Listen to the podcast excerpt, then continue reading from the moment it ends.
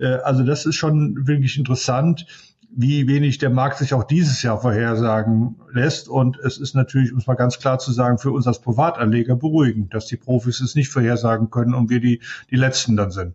Äh, wir, wir hatten alle mal gedacht, vor ein paar Jahren griechische Anleihen sind schlecht, inzwischen sind sie sicherer als viele andere. Ne? Also es ist so, sie wissen es nicht. Das ist so das Tolle dabei. Sie, wenn ich mal sagen darf, was, was ich mache, nämlich nichts. Also ich gehe passiv mit dem Markt mit. Man muss sich einfach überlegen, wenn ich eine Aktie kaufe, verkauft mir einer. Und das ist eben der, der verkauft die Aktie nur, weil er glaubt, der Kurs geht runter oder bleibt gleich. Ne? Und mehr Gewinn ist in der Börse nicht da, weil, ich sag's nochmal, the price is right. Die Information ist im Preis schon drin. Ne?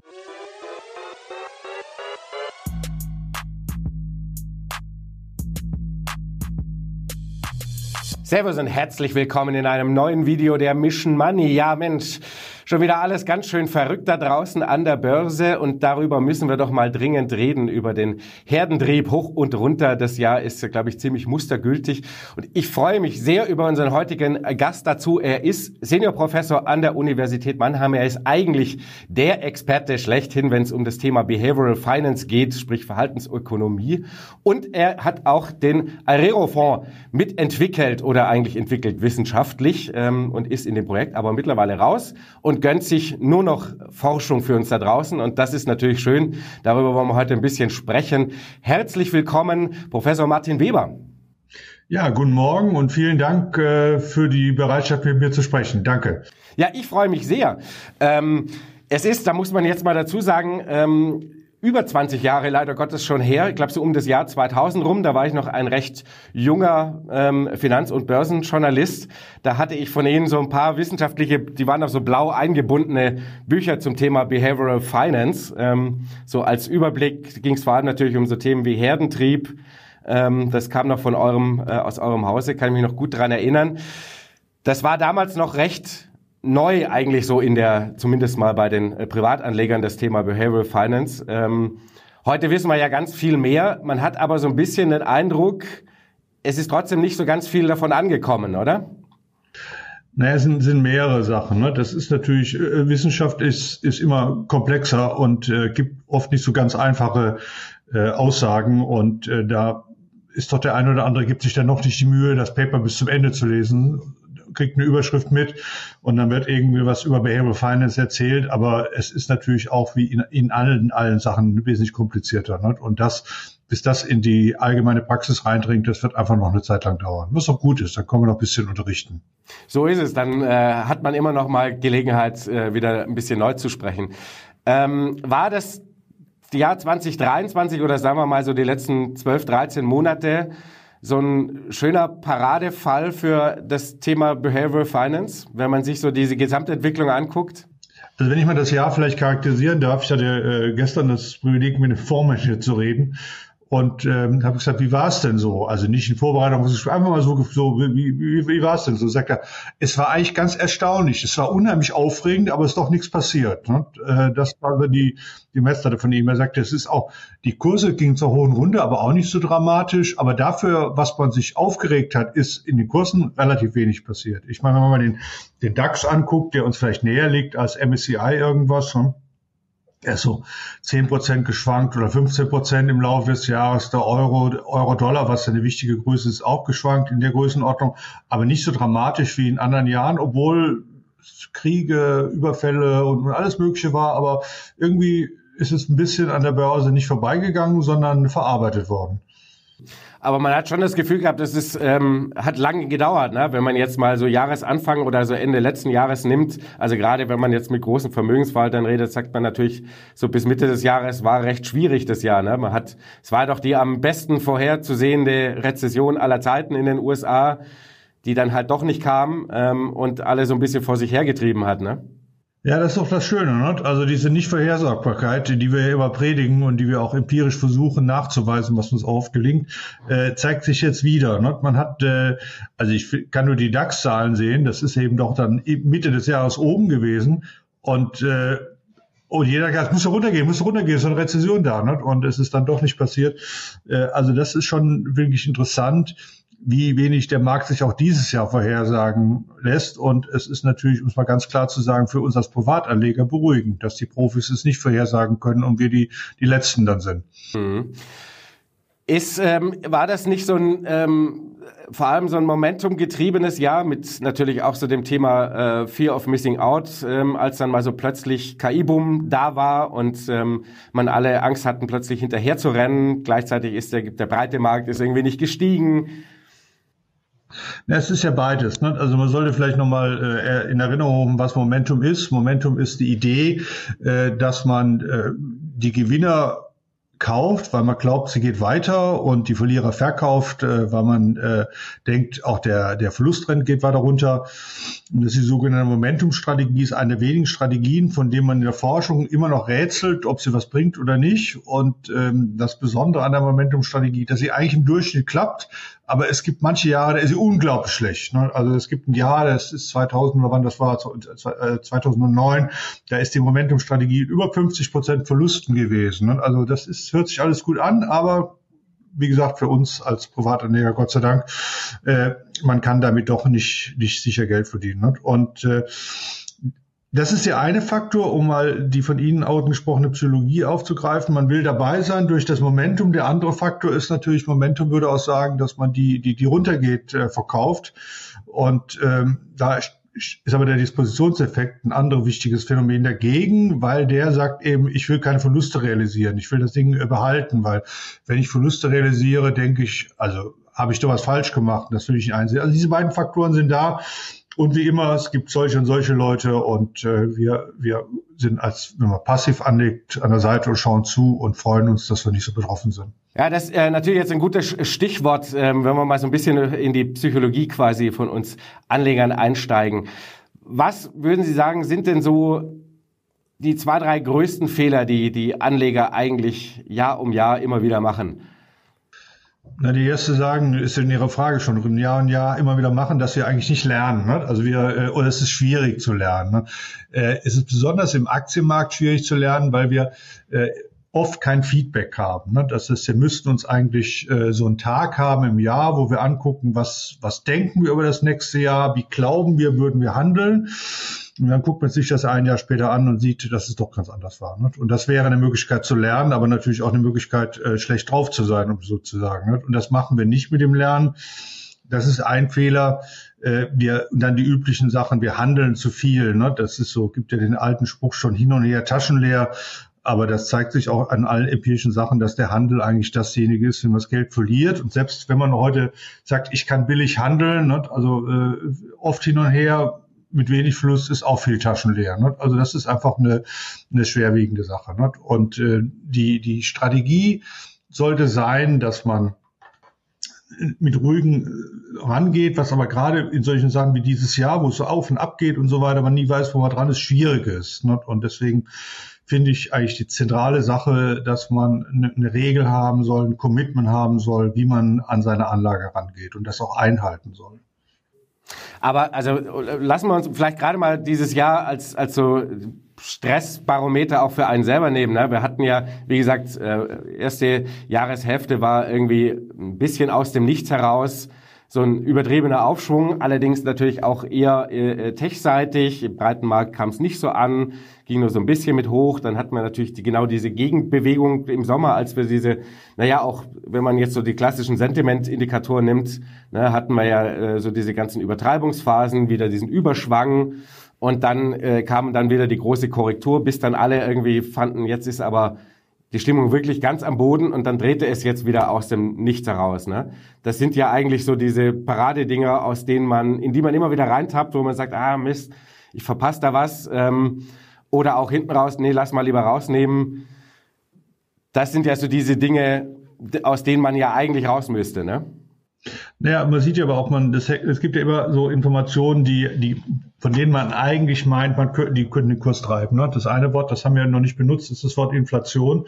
Äh, das ist ja doch eine, eine große Sache. Und irgendwie, im Moment ist man viel ruhiger. Anfang des Jahres hat man sich unglaublich aufgeregt, weil die Inflationsrate war ja Anfang des Jahres doppelt so hoch. Ne? Das ist ja schon ein, ein, fast ein Wunder, dass das so stark runtergegangen ist. Und äh, das ist natürlich ein Aspekt. Natürlich ist der Konflikte im Nahen Osten und Ukraine sind andere Aspekte. Und das ist immer so gegenläufig. Und man hat manchmal als, als Externer so das Gefühl, dass eine Sache hochschwappt und dann bildet sich eine Kurse ab und dann beruhigt man sich wieder und dann schwappt die andere Sache in die Kurse ab. Und das ist klar, man kann die Komplexität als Anleger nicht so einfach erfassen, sondern das ist irgendwie alles zusammen. Und deswegen ist es eben so, wenn ich mal sagen darf, was, was ich mache, nämlich nichts. Ne? Also ich gehe passiv mit dem Markt mit, weil es eh nicht vorhersagen kann. Und dieses Jahr ist eigentlich das wunderbare Beispiel, dass sich irgendwie alles ausgleicht. Ne? Also der, man, die Aktien sind mal hochgegangen, die Rohstoffe sind runtergegangen, jetzt gehen die Rohstoffe gerade wieder hoch, die Aktien ein bisschen runter. Also das Anlegen ist, ist Anlegen, nicht spekulieren. Das ist für das, was ich versuche zu betreiben. Und äh, stattdessen hat man quasi irgendwie zwei, drei Notenbankern hing man an den Lippen, ähm, quasi im Zwei-Monats-Rhythmus. Und äh, wenn sich dann mal irgendein so Halbsatz änderte, äh, ging es dann sofort in die eine oder andere Richtung emotional, ne? obwohl sich in der Sache quasi nichts verändert hat. Naja, es hat sich ja manche Sachen verändert. Ne? Also ich weiß nicht, ob man am Anfang äh, geglaubt hätte, also nicht um Ihnen zu widersprechen, um ein bisschen ergänzen vielleicht, äh, ob man geglaubt hätte, dass die Inflation wirklich so runtergeht. Ne? Aber äh, man, man, man kann sich eben nicht zurückerinnern. Das ist eine der wichtigen Sachen. Es gibt so ein, ein Phänomen, das heißt der Fluch des Wissens in der Psychologie oder Behavioral Finance, Economics, Hindsight Bias, so Fluch des Wissens. Das heißt, wenn was Unsicheres eingetreten ist, sagt man, ich habe es doch gewusst. Ne? Also es war doch klar, dass die Inflation nur so ein Blub war. Ne? Und die Inflation musste runtergehen. Das habe ich damals schon gesagt und so weiter. Aber es ist eben nicht so. Man, äh, äh, die, die Forschung sagt ganz klar, es gibt diesen, diese Verzerrung. Und die Verzerrung ist eben besonders schlimm, weil man eben denkt, man hat alles gewusst. Dadurch wird man eben zu sicher, Overconfidence und all die Sachen, die eigentlich fürs Handeln schlecht sind. Warum sind wir beim Geldanlegen so irrational? Also das Beruhigende ist, dass wir ja nicht beim Geldanlegen nur so irrational sind. Wir sind in anderen Sachen auch irrational. Und irrational, ich möchte das auch ein bisschen so als Schimpfwort rausnehmen. Ne? Also es gibt äh, die, die Rationalität, das ist äh, die Idee in, in der Formel, wie man, wie man die Unsicherheit, das Wahrscheinlichkeiten zusammenfasst und so weiter. Ne? Aber man muss es ja gar nicht so sein. Ne? Man kann auch mit seiner Umwelt gut zurechtzukommen, gut zurechtkommen, ohne, ohne diese Rationalität zu haben. Das heißt, äh, es wird vielleicht im, im zu überpointiert, äh, dass man rational sein sollte. Aber wenn man in Märkten drin ist, wenn der Marktpreis sich quasi entwickelt aufgrund von Erwartungen, dann sollte man doch besser äh, rationaler sein, damit umzugehen. Ne? Und wenn ich in einer, in einer Zweierbeziehung rational wäre, das wäre vielleicht eher schlecht. Ne? Aber äh, in, in, im Gegenüber dem Markt ist es eine ganz andere Sache. Ne? Der Markt hat eine, also wenn ich mal mir selbst eine Frage stellen darf, äh, der, der Markt hat eine Sache, die, die ganz anders ist. Das ist diese Idee des The Price is Right. Der Preis beinhaltet alle Informationen oder fast alle Informationen. Ne? Und das ist unglaublich schwierig zu verstehen und äh, das, das alle, alle, alle Welt macht sich Gedanken und letztendlich spiegelt sich das im Preis wieder und der heutige Preis ist die beste Vorhersage für den morgigen Preis. Das ist so gegen allem, was wir intuitiv äh, im Leben haben. Und äh, das ist schon, schon beeindruckend. Es gibt ja da auch ganz viele Studien natürlich zu. Äh, Dalba macht ja jedes Jahr irgendwie äh, eine und misst mal so ein bisschen die, die Performance der, der meisten Privatanleger und äh, gleicht sie ab mit dem breiten Markt, sprich S&P oder MSCI, kann man jetzt nehmen, wie man will. Es gab ja auch so äh, Untersuchungen vom, vom Magellan-Fonds, der, als das ein Publikumsfonds war, jahrelang ähm, den Markt auch sehr deutlich outperformt hat und äh, sie dann aber durch bei den Zu- und Abflüssen gesehen haben, dass die Kunden äh, eine Rendite haben, die unter der Marktrendite ist. Ähm, woraus sich ja eben ableiten ließ, dass sie, ähm, was Sie ja vorhin auch schon sagten, einfach zu viel gehandelt haben ne? und sich das ist nicht nur das, äh, als cleverer erachtet hatten, als es Peter Lynch war in dem Fall. Ja, die andere Sache ist auch, also wenn man beide zwei Punkte vielleicht in Ihrer äh, Frage und Anmerkung aufnimmt, äh, das sind die Fonds, die, die sehr gut sind, das heißt den Markt outperformen eine Zeit lang. Es ist oft so, dass die eine ganze Zeit lang outperformen und dann eben nicht outperformen. Also ich will jetzt nicht die, die Großen nennen, aber von den Großen ist natürlich interessant. Manche klappen unheimlich gut und dann, dann setzen sie auf irgendwas, was weiß ich, äh, Emerging Markets Anleihen hat ein großer Fonds mal gemacht ne, und das läuft dann halt nicht. Und dann äh, hat man vorher hat man drauf gesetzt, hat was gewonnen, jetzt setzt man drauf, hat was verloren. Und das ist auch nicht, nicht negativ. Die, man macht sich ja Gedanken als großer Fonds, wo man sich draufsetzt, wo man, wo man sich äh, stärker engagiert. Aber es, es klappt halt nicht immer. Ne? Und äh, das ist bei den Großen der Fall. Und wenn man mal die, die Kleinen nimmt, Also uns als Anleger, da gibt's eben auch, genauso wie bei dem Fonds, quasi beliebig viele äh, Untersuchungen und da kommt eigentlich immer raus, wir schlagen den Markt mit minus zwei Prozent. Ne? Also im Durchschnitt sind wir zwei Prozentpunkte schlechter, ein bis zwei Prozentpunkte schlechter als der Markt. Und deswegen sagen wir alle, und die meisten Forscher machen es auch selbst, investier, breit diversifiziert, passiv, mach nicht viel. Und wenn du was machen willst, dann mach noch ein bisschen was nebenher. Also quasi Core Satellite hieß das früher, ich weiß nicht, wie man das heute, heute nennt. Ich glaube, es heißt immer noch Core Satellite. Ja, also, das, also der Core Satellite ist ja eigentlich äh, psychologisch wirklich äh, faszinierend. Ne? Man weiß, dass man das Richtige macht, breit diversifiziert. Man will aber aktiv sein. Ich meine, wer will schon immer an der Seitenlinie äh, sein, wenn das Spiel vorne abgeht? Und dann kann man kann man das bisschen mitmachen. Ne? Und wenn es mal äh, bei dem bisschen mitmachen nicht so gut geht, ist letztendlich nicht so schlimm, weil der große Tanker in die richtige Richtung fährt. Und beim Kleinen ist man, ist man dabei und, und lernt vielleicht und hat auch Interesse am Markt und äh, hört auch bei Mission Money interessiert dazu, ne, weil man weiß, man ist dabei, man lernt was und so weiter. Das ist ja auch sehr positiv. Ne? Also ist es auch für Sie quasi nichts Verwerfliches, wenn man ähm, eine wie auch immer man das nennen möchte, Core-Satellite-Idee fährt ähm, und sagt, man hat ein bisschen ein, in Anführungszeichen, Spieldepot, weil weil es einen interessiert, äh, sich ein bisschen mit dem Markt zu beschäftigen und, und zu versuchen. Also ich bin sogar ein Fan von Core-Satellite, weil man hat ja diese, also man muss ja sehen, diese, diese verhaltenswissenschaftlichen äh, Fallen, die man hat, die sind ja da. Ne? Und das, das kostet einen ja was, allein wenn man die Fallen umgehen will und sei es nur Herzblut, dass man eben nicht sagt, also sieht dann, sieht dann Kursentwicklung, das muss ich doch was machen, ne? oder hier äh, bei uns in der Gegend, dann, äh, wenn man dann die großen Unternehmen, wir haben ja zwei DAX-Unternehmen in Mannheim, SAP und, und BSF, ne? wenn man da was sieht, auch dass da inhaltlich was passiert, da sage ich, das muss ich doch kaufen, verkaufen, dabei sein oder sonst irgendwas machen. Ne? Äh, und das kostet dir was nicht dabei sein. Ne? Und dann kann man sagen, machst ein bisschen was, das ist eigentlich nicht schlecht, dann ist man auch involviert und äh, ist ja auch interessant, die, die Gesellschaft, nicht nur als Gesellschaft, sondern auch die Ökonomie der Gesellschaft mitzuerleben. Und dafür ist das sicherlich eine, eine positive Sache. Ne? Und manchmal geht's auch gut, ne? Ja, oder sehr gut. Ja. Ja, ich meine, auch dieses Jahr ist es natürlich so, wenn man sagt, okay, ähm, ist halt jetzt KI-Boom, dann sollte man halt ihn auch ein bisschen mitspielen bringt dann halt doch offensichtlich das extra Salz in der Suppe. Da gibt zwei, zwei Sachen. Also ich meine, die, die erste Sache, was wir vielleicht in dem Interview ein bisschen Zeit mal unterscheiden sollten, vielleicht da mal gleich nochmal drauf zurückkommen, auf KI, Solarenergie oder ähnliche Sachen, ist ja, es gibt eigentlich zwei Dinge. Es gibt eine, wenn man eine Entscheidung hat, ex ante, das heißt, bevor man die Entscheidung oder wenn man die Entscheidung fällt, ist das eine gute oder schlechte Entscheidung? Und ex post, nachdem man sie gefällt hat, ist das ein guter, schlechtes Ergebnis. Ne? Und das Einzige, was wir machen können, ist ex ante vorher eine gute Entscheidung fällen und ex post ist es Zufall. Vielleicht darf ich mal ein Beispiel aus meinem Leben erzählen, ohne zu viel rum zu erzählen. Ne? Ich habe mal ex ante äh, eine außerordentlich schlechte Entscheidung gefällt vor 10, 15 Jahren, äh, als ich noch nicht so in, in Märkten drin war, habe ich mich an einem Tanker beteiligt, äh, also im geringen Maße, mir gehört vielleicht ein halbes Glied der Ankerkette. Und ähm, das ist ex ante, das macht man nicht. Das sind geschlossene Fonds in Tanker. Viele Leute haben viel Geld äh, Ex post ist, ist das fantastisch gewesen. Äh, das ist ein Flüssigkeitstanker, der, der äh, länger von Katar geschartert ist. Das ist wahrscheinlich die einzige Sache im ganzen, ganzen Schiffsmarkt, die positiv gelaufen ist.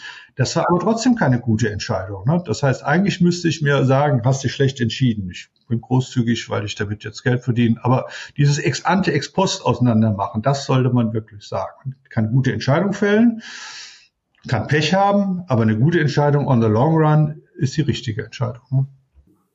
Aber das heißt natürlich auch, ähm, man sollte ja eigentlich die Finger irgendwie immer weglassen von vermeintlichen Megathemen. Selbst so das ist der offensichtlich Punkt, sie eigentlich sein mögen. Das ist der nächste Punkt, weil, wie wir ja sagen, äh, eben vorhin schon gesagt haben, the price is right. Der Preis beinhaltet die Information. Und wenn ich jetzt ein, ein Megathema habe, also ich kann mich noch erinnern, vor 15 Jahren oder irgendwas war, ob man es glaubt oder nicht, das Solarenergie, und äh, dann haben die Leute gesagt, äh, ich will ich will mich an einer Solarenergiefirma beteiligen. Ich will unbedingt unsere Photovoltaik, ich brauche einfach, ich will einfach dabei sein und so. Ne? Und dann äh, hat mir ein, ein Banker erzählt, es gibt praktisch keine Aktie mehr, die ich kaufen kann, weil die alle völlig überbewertet sind. Das ist sicherlich eine tolle Sache, aber die ist zu teuer. Ne?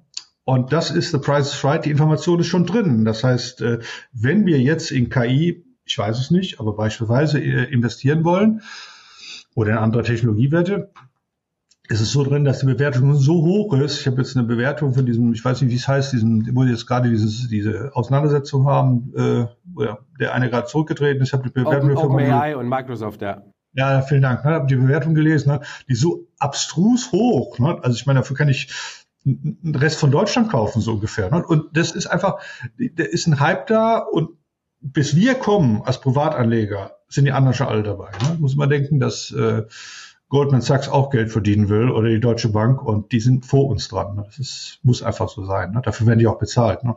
Mhm.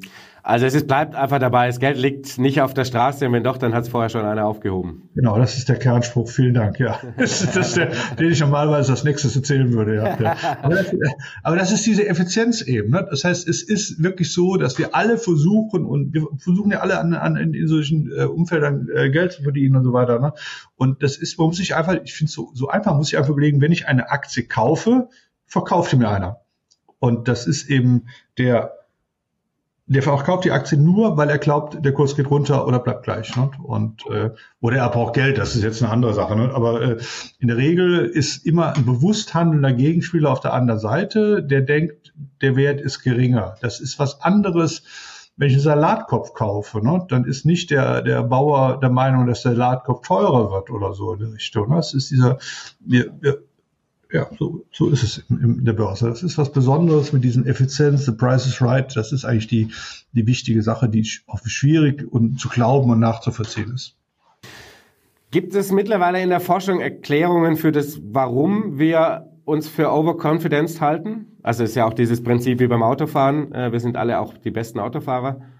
Es gibt ja mehrere Formen von Overconfidence. Overconfidence ist ja so ein Buzzword, so ein Schimpfwort faktisch. Und es gibt dann so Sachen bei Overconfidence, dass ich mir zu sicher bin in meiner Meinung. Also wenn ich gefragt würde, glaubst du, dass der DAX hochgeht? Ja, ja, geht schon hoch, ne? bin ich mir sicher. Das ist eine Form von Overconfidence. Und die andere Form von Overconfidence ist die von Ihnen angesprochene, dass ich, äh, ich glaube, ich bin nicht besser als die anderen. Das ist psychologisch eigentlich was anderes, aber beides wird so zusammengefasst und äh, ich, ich würde mal sagen, so ein bisschen von der, von der, von der Evolution. Also das zweite vor allen Dingen, es ist einfach toll, äh, wenn man, wenn man denkt, man ist ein bisschen besser als die anderen. Ne? Also wenn ich eine Skala, Skala von 0 bis 100 nehme und äh, der Durchschnitt ist 50 und ich denke, ich bin 55, ist das schon anständig. Ich gucke in den Spiegel rein und denke, na ja, so schlecht, so schlecht nicht, ein bisschen besser oder so weiter. Das hilft im Leben. Ne? Und äh, wenn man einen Rückschlag hat, dann denkt man, ja, ist Zufall. Und wenn man Erfolg hat, denkt man, na, ich hab's doch, hab's doch gemacht. Also das, da kommt man besser zurecht. Nur im Kapitalmarkt nicht. Ne? Das ist so, Kapitalmarkt ist diese, diese Rationalität ist, ist wichtig und man kann es ja auch machen. Das ist es ja. Ist ja nicht, ist ja nicht unmöglich, ne? das zu, zu machen. Wobei der, der erste Teil, den Sie meinten, naja, wird schon, wird schon steigen, ist ja eigentlich eher so eine, Naivität oder äh, weiß gar nicht, wie man das am einfachsten formulieren könnte. So, es wird schon gut gehen. aber, aber es, es hilft, ne? Denn äh, ich weiß, es gibt ja so viele Omasprüche. Äh, nächste Omaspruch, den man dir sagen will, die Hoffnung stirbt zuletzt. Ne? Aber das hilft uns ja, ne? wenn wir bei jedem Rückschlag depressiv werden würden oder, oder äh, nicht mehr weitermachen wollten, würde die Evolution eigentlich vorangehen. es gibt auch Studien, dass äh, in, im Entrepreneur, also modernen Unternehmertum, Overconfidence hilfreich ist. Ne? Dann denkt man, ich meine, wenn, wenn Sie ein Restaurant eröffnen, von dem man weiß, dass die Hälfte oder in der Größenordnung eine ganze Reihe von Restaurants nach zwei Jahren äh, verschwunden sind oder einen neuen Eigentümer haben, äh, das würde ja keiner machen dann. Ne? Dann denkt man, aber, aber ich kann's. Ne? Und für die Gesellschaft ist das ja keine schlechte Sache. Gibt es ein paar neue Restaurants dann dabei. Ne? Genau. Wobei aber man Aktienmarkt, ne? Ja. Genau, wobei man natürlich auch sagen kann, äh, die Scheidungsquote ist ähm, mittlerweile, glaube ich, bei über 50 Prozent und trotzdem machen es noch jedes Jahr ganz viele. Ja, da ist es so. Ich wollte, das Beispiel lag mir auf der Zunge, aber ich wollte das äh, nicht erzählen. Ne? Nein, nein, wir wollen ja niemanden davon abhalten, ein glückliches, romantisches Leben zu führen wir, wir hatten ja früher irgendwann überlegt, ob man äh, quasi auf dem Weg zum Standesamt die Leute fragen soll, wie hoch ist die Wahrscheinlichkeit, äh, dass ihre Ehe drei Jahre anhält. Aber das ist irgendwie, muss nicht sein. Wir wissen, dass es falsch ist und es ist aber auch gut so für die, für die Ehe. Man schränkt sich da ein bisschen mehr an und so weiter, dass die, dass das selbst machen kann. Aber das ist eben der Punkt. Man, man strengt sich mehr an. Äh, das ist eben in der Börse auch nicht möglich, weil wir ja diesen, diesen bewusstsein Gegenspieler haben. Ne? Also wenn wir, es sind der Unterschied für mich immer, äh, wenn ich jetzt am Bauer wäre, um Himmels Willen bei mir, ne? wenn ich Bauer wäre und ich würde eben früher aufstehen, das Feld besser bewirtschaften und so weiter, habe ich vielleicht mehr Ertrag. Wenn ich jetzt aber an der Börse eben noch eine Zeitung lese und noch mehr Informationen habe, mache ich trotzdem keinen besseren äh, Gewinn. Ne? Das heißt, dieser Zusammenhang, more effort, mehr Gewinn ist in der Börse nicht da, weil, ich sag's nochmal, the price is right. Die Information ist im Preis schon drin. Ne? Dann machen wir mal so ein bisschen den Schrittchen zurück. Ähm, was sind so die wichtigsten Learnings aus dem Behavioral Finance? Ja, für mich ist das Learning, für mich persönlich, vielleicht ist das äh, weniger, weniger abstrakt dann zu erzählen, ist, äh, dass man doch das passiv, äh, passiv bleiben soll an der Börse. Wenn der Preis äh, richtig ist, dann äh, muss ich nicht durch, durch hin und her versuchen, äh, extra was zu verdienen, sondern ich bin passiv dabei und habe auch ein Commitment-Device, wenn's, wenn ich denke, was zu machen, gucke ich quasi in den Spiegel rein und denke immer, wer ist denn auf der anderen Seite ne? und äh, wer verkauft mir das oder kauft was und so weiter. Also dass man sich solche, solche Mechanismen findet, so institutionalisierte Reflexion, vielleicht kann man so sagen, äh, die man findet, um die verhaltenswissenschaftlichen Fallen äh, zu übergehen. Also diversifizieren ist langweilig, aber ich weiß es und mach's deswegen, ne? weil es erfolgreich ist. Und viel Handeln ist schlecht, aber es ist toll, ich weiß es, ich mache was dagegen. Rebalancing ist langweilig, ich vergesse es, ich habe einen Termin im Jahr, wo ich es mache und so weiter. Also solche, das ist so die Gefahr erkannt, Gefahr gebannt. Ne? Das ist so die Le Lesson aus dem Behavioral Finance Sache, um rational in diesem Bereich zu werden. Mhm. Müsste man, um äh, quasi, wo wir gerade vorhin noch mal drüber gesprochen hatten, müsste man sich nicht ab und zu zweimal im Jahr in den Spiegel reinreden, ähm, nee, so gut bist du eigentlich gar nicht und so clever bist du gar nicht. Ähm, also naja, muss ja nicht um so allgemein sagen. Ein bisschen ja, anzustrengen, ja. wie in der Ehe sozusagen, aber im Anstrengen nicht im Sinne von lese noch mehr Informationen und um sei noch ein aktiverer Investor, sondern um sich selber auch so ein bisschen zu kasteien und rauszunehmen. Also man sollte eben diese, diese Ex-ante-Ex-post-Sache, die wir eben besprochen haben, schon ernster nehmen. Ne? Dass man sich überlegt, was ist eigentlich eine Ex-ante gute Strategie? Will ich das? Ne? Also dass man sich damit auseinandersetzt. Ex-ante eigentlich noch wichtiger ist ja, wie viel will ich sparen, wann will ich sparen im Leben und solche Fragen. Ne? Anlegen ist eigentlich relativ einfach, um es mal übertrieben zu sagen. Und das, das macht man sich klar. Und dann hält man sich dran. Beziehungsweise, wenn man sich nicht dran hält, dann macht man sich Gedanken, wie man sich dran hält. Also für mich ist bei mir immer das Beispiel, ich esse außerordentlich gern Erdnüsse. Und äh, es ist einfach nicht so toll, so viel Erdnüsse zu essen, weil man äh, fett und dumm wird, hätte ich fast gesagt, also nur fett wird. Und äh, was mache ich? Wir kaufen keine Erdnüsse. Und wenn wir Erdnüsse kaufen, kommt in den Keller. Und wenn ich aus dem Keller Erdnüsse hoch esse, äh, hochhole, dann hole ich immer nur drei hoch oder fünf. Und dann komme ich mir irgendwann zu blöd vor ne, und hole sie doch nicht mehr. Also so, solche, solche, solche Hilfen, die einem helfen, zu dem ex ante für einen angedachten, richtigen, optimalen Verhalten am Markt äh, was zu machen. Aber es ist natürlich trotzdem so, es macht halt auch Spaß, gell?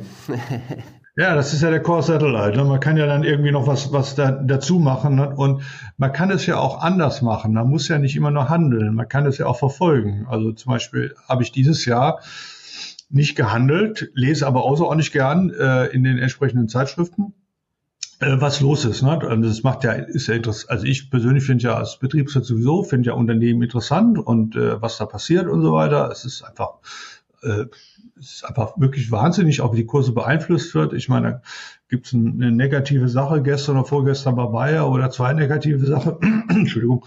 Äh, dann geht der Kurs, ich glaube 17 Prozent oder irgendwas, Intraday oder wie auch immer. Das sind ja alles faszinierende Mechanismen. Ne? Und das macht auch, äh, also Spaß ist das falsche Wort in dem Zusammenhang, aber es ist schon auch äh, ökonomisch interessant mit ökonomisch interessant dabei zu sein, aber, aber nicht handeln. Ne? Das ist der, der wichtige Punkt. Mhm. Dann gehen wir mal rüber zum ähm, regelbasierten Anlegen, was Sie natürlich ähm, seit so vielen Jahren äh, immer wieder propagieren, äh, um auch eben rational unterwegs zu sein. Ähm, jetzt ist ja dieses und das vergangene Jahr, wenn wir mal zu dem Thema, welche Anlageklassen braucht man so, da gibt es natürlich tausend Theorien dazu. Ähm, wenn man die letzten zwei Jahre nimmt, äh, dann sieht man natürlich, dass das Verhältnis Aktien und Anleihen nicht so toll war, weil wir diese Korrelation einfach so nicht hatten. Ähm, ist das die Ausnahme von der Regel?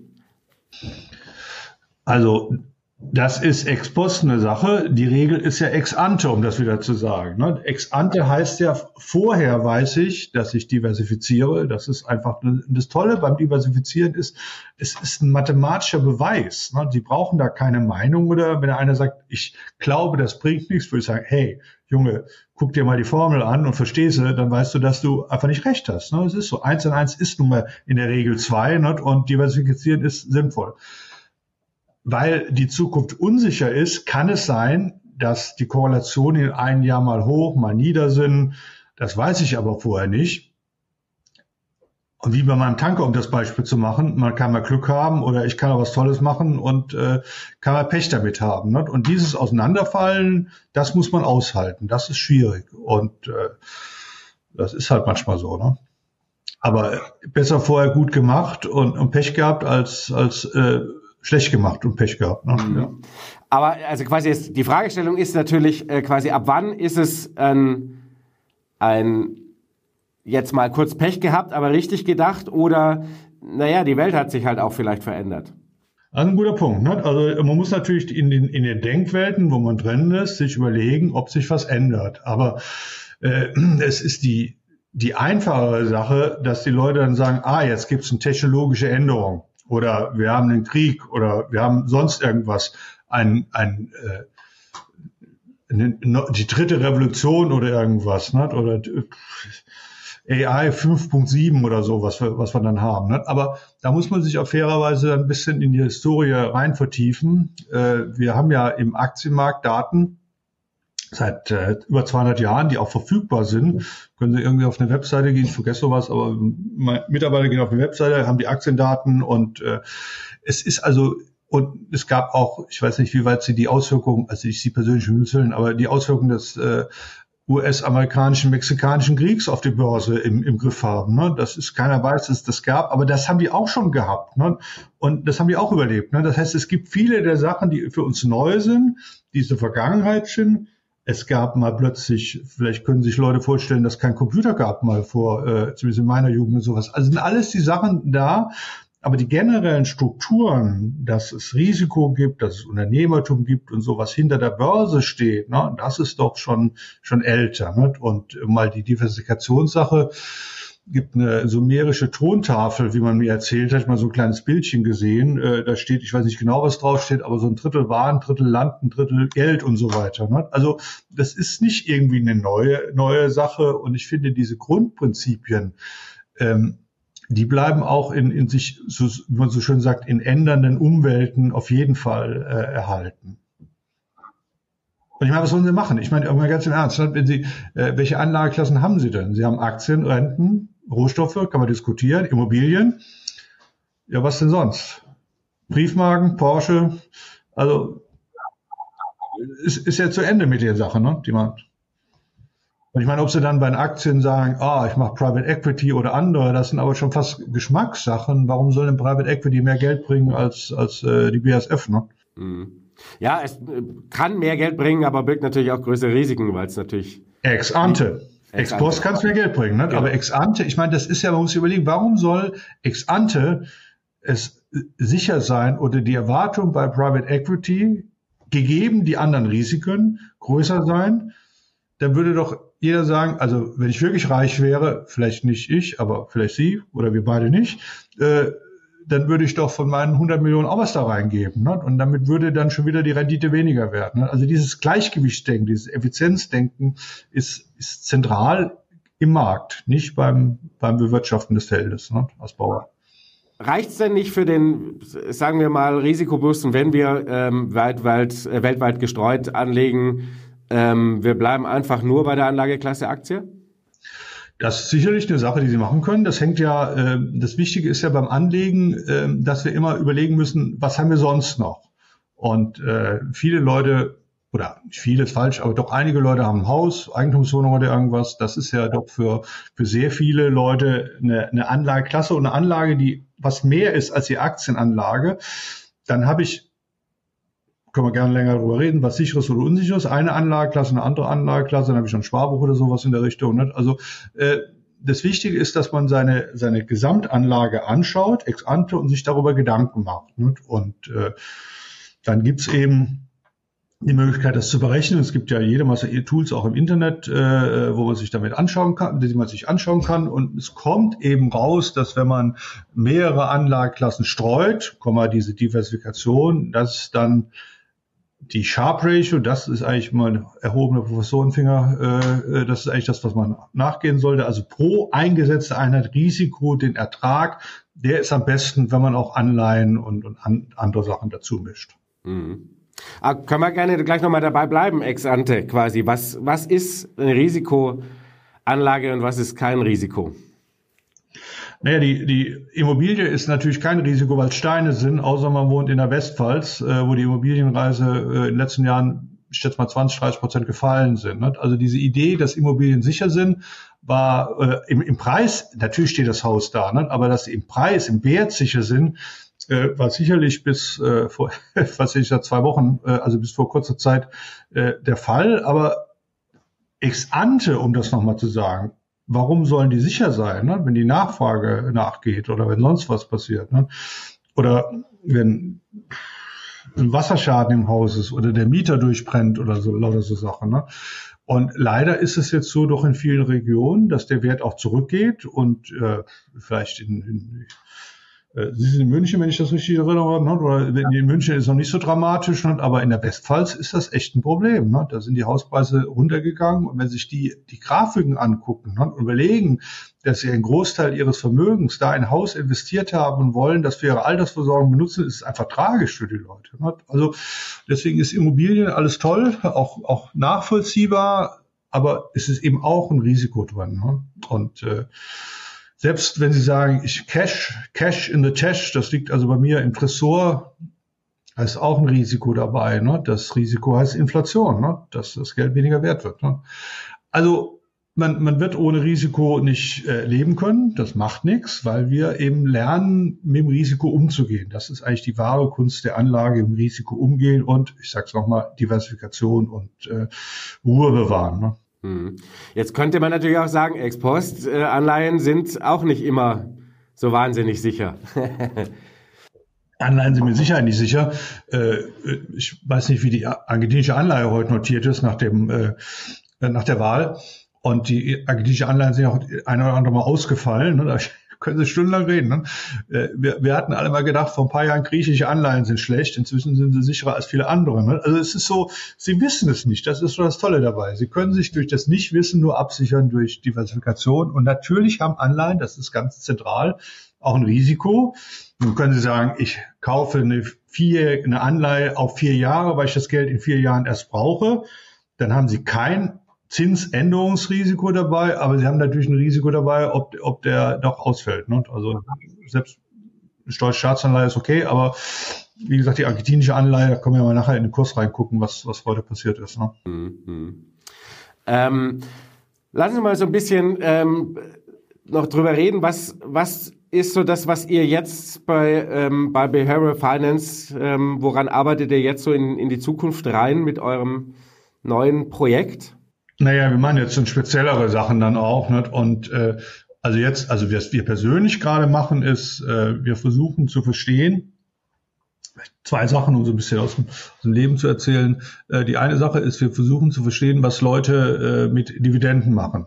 Also äh, es gibt ja die Möglichkeit, wenn man anlegt, was Tesorierendes zu haben. Das heißt, die Dividenden werden im Fonds direkt oder in der Anlage direkt weiterverarbeitet. Man kriegt das Geld gar nicht in die Finger, wird wieder angelegt. Das ist die eine Möglichkeit. Und die andere Sache, die werden ausgezahlt und was macht der Mensch an sich damit? Und man dachte früher immer, äh, dass die Leute das Geld nicht richtig anlegen, konsumieren, das Geld erstmal am Girokonto ist es weg und äh, was natürlich für den Zinseszinseffekt, der ja die, die Mutter aller Anlagehoffnung ist, ähm, äh, für den schlecht ist. Und was wir jetzt gefunden haben, das ist, also ich bin völlig natürlich wieder begeistert davon, dass es davon an, abhängt, ob die Bank ein Anlagekonto hat oder nicht. Also wenn Sie ein Anlagekonto haben, ist es ja so, dass die die, die Zinsen und Dividenden auf das Anlagekonto. Sie können das Anlagekonto aber nicht konsumieren. Sie müssen das dann wieder umbuchen. Das machen die Leute nicht. Die lassen es auf dem Anlagekonto liegen und wenn zu viel Geld auf dem Anlagekonto ist, legen sie es wieder an. Ne? Das heißt, äh, wenn man das weiß, ist das praktisch das Ergebnis für den, für den normalen Menschen unserer Forschung ist, gehe nur zu einer Bank, die ein Anlagekonto hat und am besten mit dem Stacheldraht außenrum, dass du nicht ans Geld rankommst, wenn du den Zinseseffekt nutzen willst. Also wieder so, wir wissen, dass die Leute es eigentlich nicht machen. Es gibt jetzt eine institutionelle Sache, die, die, die einem hilft. Also das haben per Zufall, das haben die Banken sicher nicht so überlegt. Ne? Und äh, nachdem wir das wissen, können wir es ausnutzen, um uns entsprechend in der, in der Richtung äh, zu, zu helfen. Ne? Also sind äh, interessante Kniffe. Man muss sich einfach permanent selber austricksen. Ja, also man muss sich manchmal austricksen. Das ist von dem, und ich finde, deswegen finde ich das bei mir zumindest das Beispiel Nüsschen so, da ist jedem klar, dass ich mit den Nüsschen mich austricksen muss und es ist bei anderen Sachen genauso. Ne? Also es ist einfach eine, wenn man rational sein will, man kann auch sagen, das ganze Geschwätz ist mir egal. Ne? My life und let's go. Ist auch in Ordnung. Ne? Ja, stimmt. Man kann ja auch ins Casino gehen, hat äh, mit Sicherheit eine Menge Spaß dabei und manchmal geht's gut und manchmal eben nicht. Klar, bloß der Erwartungswert, um mal das zu sagen, beim Casino ist nur ist minus irgendwas, weil die Null halt dabei ist, ne, wo die Bank verdient. Ne. Und das ist eben beim Aktien, das ist Aktien eigentlich das, das Tolle dabei ist, äh, da beteiligt man sich am Produktivkapital der Welt, also fast marxistisch perfekt, ne, und äh, hat mit dem breit gestreuten Fonds genau das, was, was man früher gefordert hat. Arbeiter beteiligt euch am Produktivkapital, klar, ich kaufe einen ETF oder sonst irgendwas äh, und bin dabei. Ne, und das ist eigentlich toll und hat eine positiv erwartete Rendite von sechs, sieben, fünf, was auch immer. Ne? Also kann man nicht genau sagen, aber sagen wir mal sechs, ne? Ja, Prozent. Was halten Sie in dem Zusammenhang eigentlich von all diesen äh, Aktienrentenplänen, die es da so in der Bundesregierung gibt, um endlich mal auch vielleicht ans große, an die große Altersvorsorge des Landes ranzugehen und sie zu demokratisieren? Ja, das ist jetzt ein politisches Thema, wo ich ausnahmsweise was erzähle und auch eine dezidierte Meinung habe, weil ich die Meinung schon, schon öfters vertreten habe. Ich finde das schwedische Modell toll. Im schwedischen Modell ist es so, dass man einen gewissen Prozentsatz der Altersversorgung in einen Fonds einzahlt. Man kann in alle möglichen Fonds einzahlen. Die gibt eine ganze Reihe, die, die, in die man einzahlen kann. Und es gibt ein oder zwei, zwei Fonds, die quasi vom gemacht werden und die nach dem, was wir glauben, in der Forschung optimal sind. Also breit diversifiziert, relativ passiv, äh, kleine, kleine Wetten irgendwo hinten und vorne, ne? mit Private Equity dabei, Währungssachen dabei, international dabei und unglaublich billig. Der kostet irgendwie, äh, ich weiß die Zahl nicht aus, 0,1, 0,2 äh, Prozent pro Jahr. Das heißt, die Bevölkerung kriegt gesagt, du musst anlegen, aber sie wird nicht allein gelassen mit dem Anlegen, sondern er wird gesagt, du kannst, kannst machen, was du willst, aber hier haben wir ein, ein, ein Produkt, was optimal ist. Und die Schweden machen das zu 99 Prozent und liegen auf ihre Schere und lachen sich kaputt, dass wir, dass wir es nicht machen. Ne? Also die verdienen damit und der, wenn sie die Renditen angucken dabei, es ist natürlich ein Risiko dabei. Ne? Und äh, wenn man sagt, ich will meine Altersversorgung ohne Risiko haben, dann kann man einen Sparplan machen oder eine Riester-Rente oder irgendwas, aber äh, damit wird man weniger haben als in der anderen Sache. Ne? Und äh, ich finde so ein Modell gut, es muss sozial abgesichert sein. Man kann natürlich nicht einem mit der Mindestrente sagen, es ist ja dumm gelaufen, es gibt heute zehn Prozent weniger, dann kannst du eben kannst du eben im Kalten sitzen. Das sind alles, alles Sachen, wo man, die man einfach machen muss, aber das, das wissen wir ja da, um so, so Gedanken zu machen. Aber äh, sich am Kapitalmarkt auch individuell zu beteiligen, ist sicherlich eine, für mich eine wäre ein Weg in die Schritt in die richtige Richtung. Und äh, die Schweden und andere machen es ja. Ne? Wenn man guckt, in so und so vielen Ländern wird es gemacht, implizit wird es auch in den USA gemacht, ne? wo man anlegen kann. Die Schweden haben es aber äh, weitergemacht und sind, soweit ich da mit den Leuten auch rede, und ich kenne auch die Leute, die dabei sind, sind einfach happy. Ne? Wie gesagt, die liegen auf der Schere und lachen sich kaputt, dass wir es nicht machen. Ne? Aber es ist halt dieses Phänomen, hierzulande ist, äh, ist quasi Kapitalmarkt gleichbedeutend in einer sehr breiten gesellschaftlichen Schicht bis auch in die Politik hinein. Man sieht ja äh, auch die Antworten immer darauf, äh, ist dann böser Turbokapitalismus und Zockerei der Rente der, für die armen ja. Leute. Ja, das ist schon schwierig. Es sind ja mehrere, mehrere Aspekte. Also einerseits ist der Kapitalmarkt böse, äh, weil man ihn auch zum Teil nicht versteht. Äh, Zweitens gibt es natürlich auch Interessenskonflikte. Es gibt viele Leute, die wollen letztendlich äh, so eine äh, so ein schwedisches Modell nicht haben, weil der Verdienst wird geringer. Und äh, es gibt dann auch äh, viele Leute, die die würden teilnehmen, aber wollen es auch nicht verstehen, dass man natürlich äh, diese Oma Weisheit Nummer drei heute vielleicht äh, mehr Rendite nur durch mehr Risiko, äh, dass man natürlich ein Risiko tragen muss und das ist auch in Ordnung. Deswegen haben die Schweden auch zwei Fonds, einen mit weniger Risiko, einmal ein bisschen mit mehr Risiko äh, in, in der Anlage. Und das ist auch ein, wäre auch ein großes Bildungsprojekt, die Leute daran zu führen. Aber man muss es natürlich politisch und gesellschaftlich wollen. Ne? Und äh, ja, das war auch einer der, wir haben unseren Fonds angesprochen, den wir, den wir äh, initiiert haben und sehr lange bis vor kurzem begleitet haben und jetzt auch noch äh, wissenschaftlich begleiten. Äh, das war ja, das schwedische Modell war eigentlich die Idee ne, dahinter, ne, dass man guckt, wie, wie legt man an, breit investiert, billig, äh, regelbasiert und das ist eigentlich die, die beste Sache. Ne? Kann man auch selbst machen, wenn man will, ja. Ja, wir haben, äh, wir haben jetzt, im, im, das hat man ja im, im Frühjahr eigentlich ganz schön gesehen, oder im Februar war es, glaube ich, äh, über den norwegischen Staatsfonds, als ja auch quasi Lindners Idee mit der, mit der Aktienrente ähm, so ein bisschen hochgekocht sind, als dann rauskam, naja, hat jetzt eben letztes Jahr mal paar Prozent Minus gemacht äh, und dann sind natürlich alle politisch so ein bisschen auf den Barrikaden gewesen. Seht ihr, deswegen machen wir das nicht, diese wilde Zockerei. Und die Norweger wiederum, die haben sich natürlich kaputt gelacht, weil der Fonds in der Zwischenzeit bedingt durch sein Regelwerk halt günstig nachgekauft hat, weil er Aktienquoten halten muss. Und weil die das ja, natürlich wissen alle, quasi, das ist ja eine fast sozialdemokratische Idee. Ja. Ja, bei dem Fonds ist ja sogar noch so, er ist ja schon länger da. Ne? Und äh, äh, der Fonds ist ja was anderes als das schwedische Modell. Das ist wichtig, das auseinanderzuhalten. Der Fonds gehört dem der, der norwegischen Bevölkerung, ich übertreibe mal ein bisschen, und im Schweden gehört jedem sein Aktien was man selbst. Das ist einfach der Riesenunterschied. Und äh, im norwegischen Fonds vor noch viel mehr Jahren, 10, 15 Jahren oder irgendwas, irgendeiner Finanzkrise, hat das Parlament gesagt, es kann doch nicht sein, dass äh, erfahrene Manager Verlust einfahren. Würden wir heute natürlich sagen, klar, ex ante gut, ex post Pech gehabt. Also ist es einfach. Selbst bei, wenn ich, wenn ich äh, 1000 Milliarden habe. Und dann haben die eine eine Kommission von hervorragenden äh, ausländischen Professoren, also der Amerikaner aus Yale, und äh, genommen und haben gesagt, die sollen das mal evaluieren, ob die irgendwie Mist gebaut haben. Und die haben dann einfach gesagt, nö, haben gut gemacht. Ist alles, alles wunderbar. So ist es halt. Wenn man an der Börse dabei ist, ist eben ein Risiko da, das muss da sein, sonst könnte man ja keine Mehrrendite machen. Die haben das ordentlich gemacht und das ist völlig in Ordnung und on the long run sind wir nicht alle tot, das einerseits, aber on the long run hat man eben diese erwartete Rendite von sechs Prozent, die auch dort realisiert wird. Ne? Mhm. Nee, aber es ist, also natürlich ist das Modell ein anderes, aber die, das, der, das, der Grundgedankengang dahinter ist ein anderer, der, äh, als wir den hier haben, ne? Generell zu der, zu der Aktienanlage.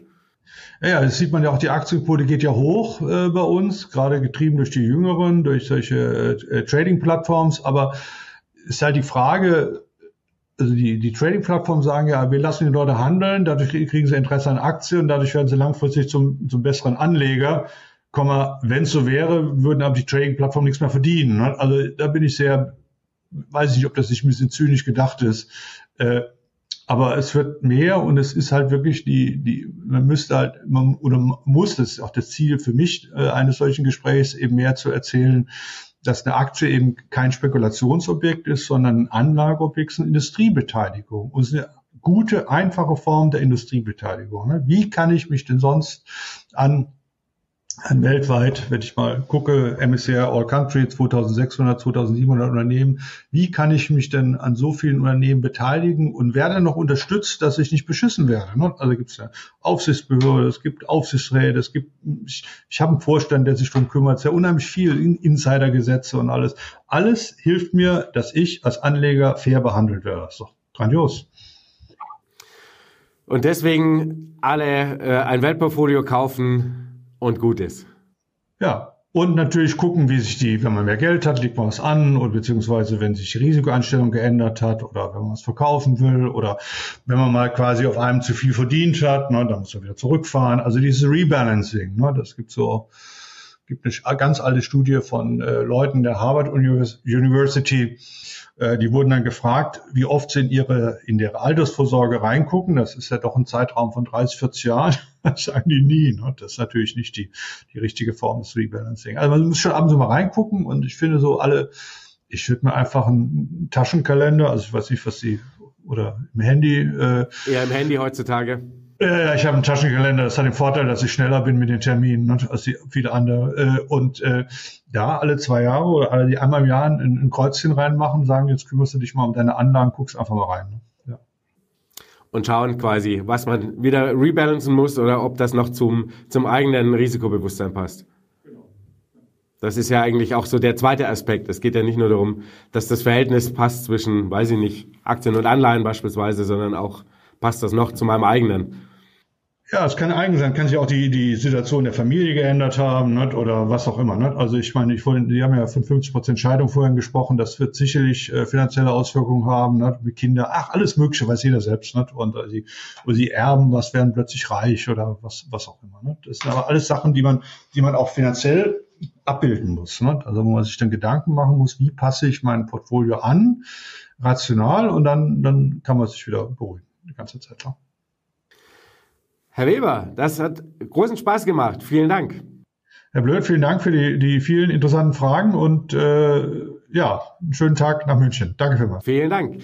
Ja, Freunde, ich hoffe, ihr konntet auch wieder ein bisschen was mitnehmen, alle mal wieder runterholen ins äh, zurück aufs Rationale und darf sich jeder jetzt mal so ein bisschen Vorweihnachtszeit ist ja gerne mal so eine Zeit, wo man wo man anfängt wieder so über sowas nachzudenken und ähm, wenn es um Weihnachten rum hilft, dann macht man sich das Kreuzchen halt äh, in der Weihnachtszeit und denkt ein bisschen über sein Depot nach und seine Strategie. Und ähm, ich hoffe, ihr konntet da ein bisschen was mitnehmen. Könnt gerne mal unten in die Kommentare schreiben, ob ihr euch denn so einen Tag aussucht und wie ehrlich ihr euch in euren Anlagen mit eurem Depot, ich weiß, es hat, viele sind etwas aktiver unterwegs, denn tatsächlich zu euch selber seid. Ansonsten vielen Dank fürs Zuschauen. Ihnen nochmal vielen Dank für Ihre Zeit und ähm, bis bald. Ciao.